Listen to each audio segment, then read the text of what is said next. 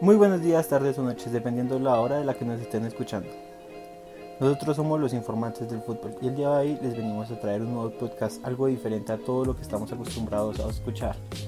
Yo soy Santiago Riveros y el día de hoy me acompaña Juan Valenzuela, Diego Telles, Santiago Amaya y Juan Castillo, los cuales seremos los encargados de brindarles algo innovador. Buenas a todos, yo os voy a hablar sobre el fútbol europeo. El fútbol europeo es considerado el mejor fútbol del mundo, ya que cuenta con los mejores equipos del mundo. Estos son los equipos como Real Madrid, Barcelona, Atlético de Madrid, Manchester City, Manchester United, Liverpool, Chelsea, Tottenham, Arsenal, Bayern de Múnich, PSG, Juventus, Inter, Milan, entre otros. Más allá de los muchos y las buenas competiciones que hay en el fútbol europeo, hay cinco ligas, cinco países que se destacan por encima de los demás, que son llamadas las cinco grandes ligas, que son la Liga Española, la Liga Inglesa, la Liga Italiana, la Liga Alemana y la Liga Francesa. Son las que más se destacan puesto que son las que tienen a los mejores, mejores equipos del mundo con los mejores jugadores del mundo. Ya que sobre todo se ve esto mucho más reflejado en cuando se juega la competición europea más importante que es la Champions League.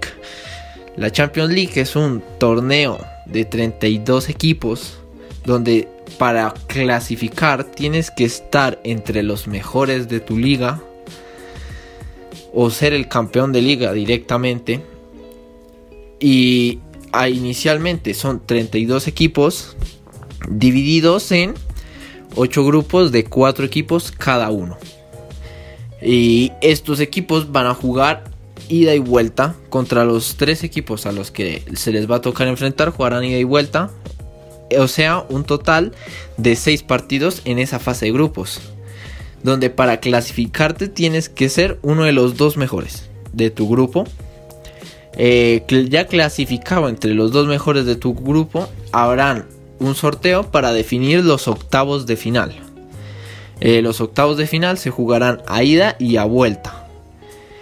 Y después de los octavos de final se jugará los cuartos de final con el formato igual a los octavos, ida y vuelta con previo sorteo.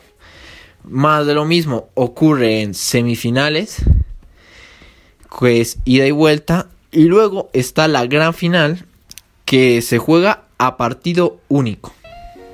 Eh, dicho esto, hay una competición donde juegan los equipos que no son lo suficientemente grandes como para estar así al nivel de los grandes clubes en la Champions, pero que tienen el nivel suficiente para ganar un título así importante y esta es la Europa League. La Europa League es inicialmente un torneo donde se juegan 48 equipos y estos 48 equipos están divididos en 12 grupos de 4 equipos cada uno como la Champions League y se juegan los mismos 6 partidos, 2 eh, contra cada equipo de tu grupo. Ya clasificados se clasifican solo el primero y el segundo, quedando un total de 24 equipos, pero a estos 24 equipos se le suman otros 8 equipos que son los que hayan quedado terceros en la fase de grupos de la Champions League. Quedando así un total ya de 32 equipos y estos 32 equipos disputándose 16 avos de final, a ida y vuelta, octavos de final, a ida y vuelta, cuartos de final, a ida y vuelta y semifinales a ida y a vuelta siendo la final de este torneo también a partido único. Bueno, después de esto, mis compañeros Diego Telles y Santiago Amaya hablarán sobre la violencia en el fútbol. Bueno compañeros, hoy les vengo a hablar sobre un, temita que no solamente ocurre en Colombia, sino en toda Latinoamérica. Bueno, les vengo a hablar sobre la violencia en el fútbol, pues es una problemática que está asociada a todos los ámbitos que componen una nación, a lo político, social y por supuesto económico. Los, asesinatos y riñas entre barras bravas, que no son un problema que se desligue del fútbol, tienen sus orígenes en lo social y en lo cultural. Si entendemos que las muertes productos de enfrentamientos por una camiseta de otro club evidencia un vacío relacionado con la educación de los niños y los adolescentes que pertenecen a estos grupos. Tristemente, las cifras ponen a Colombia en un lugar alarmante, ya que tan solo entre el 2008 y el 2020 el país ha registrado un alrededor de 149 muertos en incidentes entre hinchas. Esto se da ya que el deseo de un fanático porque su equipo y la entidad que esté cargando la camiseta prevalezca por encima de los demás, lo que lleva a pensar que la dominación y el posterior poder del mismo también se expresan cuando en una pelea gana quien logró sobrevivir a los puños, las patadas, las puñaladas y demás agresiones físicas. El América de Cali encabeza la sombría lista de hinchas asesinados con 37 fallecidos entre el 2008 y el 2020.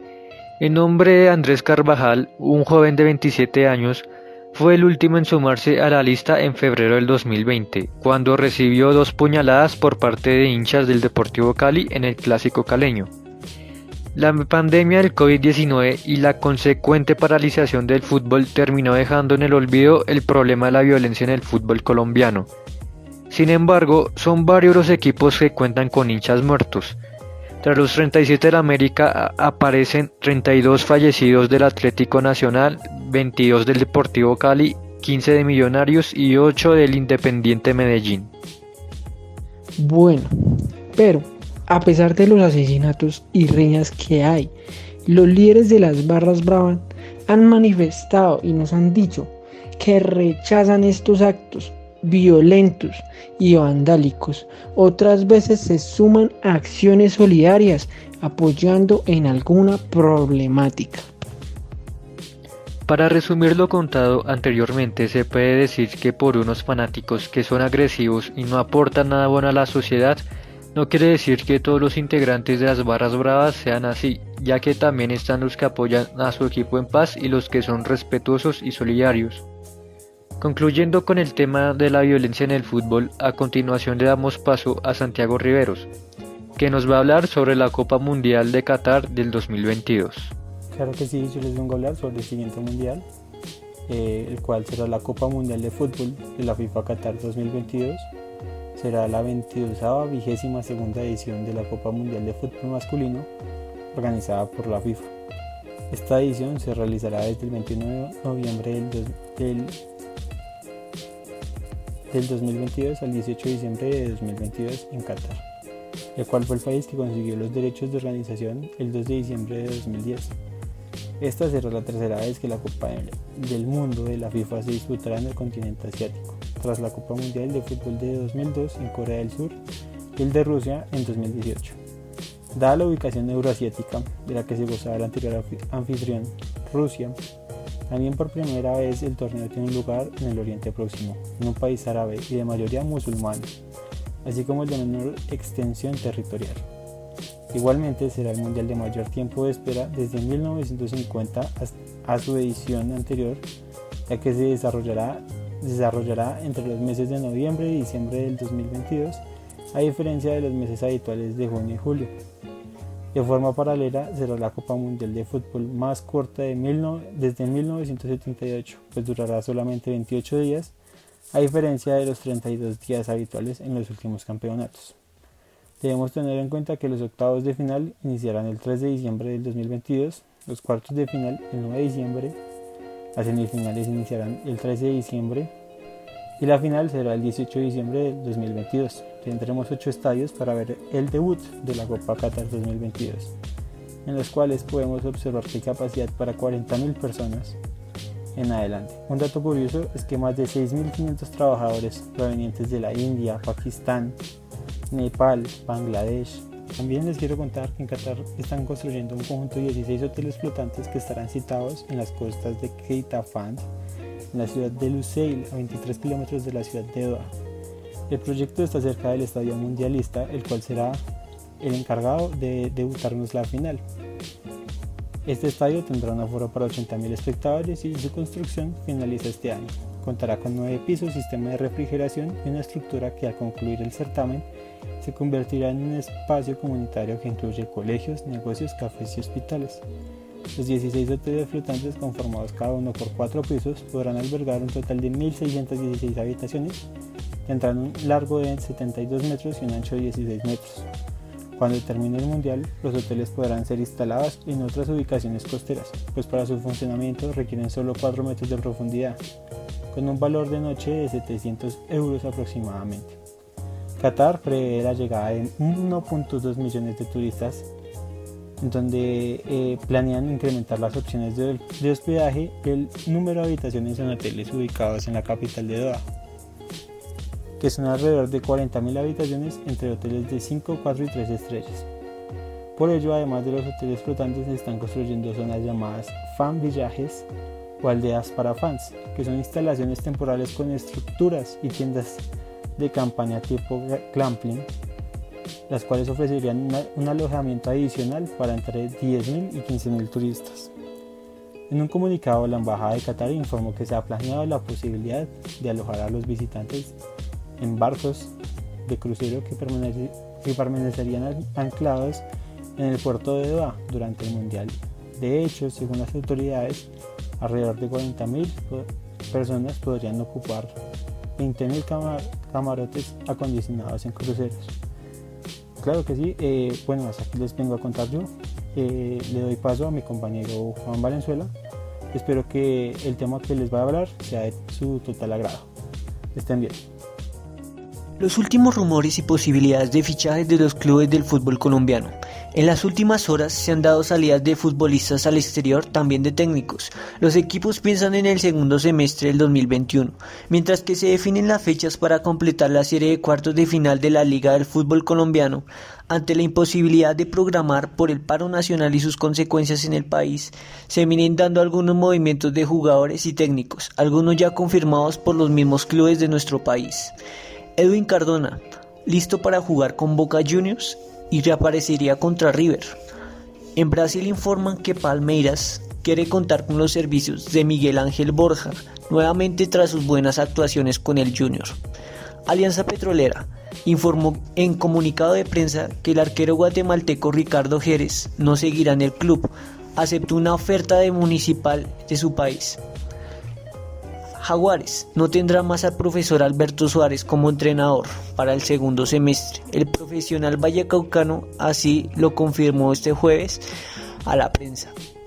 Hamilton Campas, figura del Tolima, sigue sonando a nivel internacional y tendría nuevas opciones en clubes como Ajax de Holanda e Inter de Porto Alegre de Brasil. Daniel Mantilla, figura de Kiat, ha despertado interés internacional de equipos de Brasil. Los aseguradores tienen una opción de compra en el plano local. Se hablan algunas posibilidades de millonarios. El experimentado Cristian Marrugo sigue llamando la atención entre clubes locales. Sin embargo, no saldría de Águilas Doradas en la presente semana, sonó para Medellín. Harold Preciado, quien se marchó del Shenzhen de China, sigue con intención de jugar en el fútbol internacional, así que quedaría descartado cualquier opción de regresar al Cali.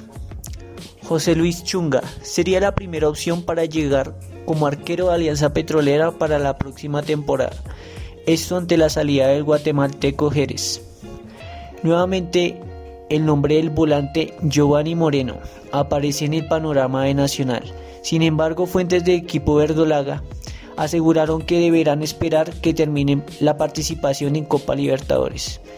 El joven extremo zurdo Edwin Mosquera salió de las filas del Medellín para irse a jugar en el Juventus de Brasil. Se habla de marchas de jugadores de experiencia del Rojo de Antioquia. Bueno, compañeros, cordialmente siempre es un placer hablar con nuestros colegas de universidades, colegios, amantes del fútbol, los meros, meros machos. Atentamente los informantes del fútbol. Fue de un gran, gran gusto y placer haberles comentado nuestros puntos de vista y nuestro saber. Gracias por su tiempo y por su escucha. En otra ocasión nos volveremos a aparecer. A todos y cada uno de ustedes, mil y mil gracias por acompañarnos en nuestro primer podcast. Esperamos que se hayan informado, entretenido y que les haya gustado. Y nos vemos hasta la próxima.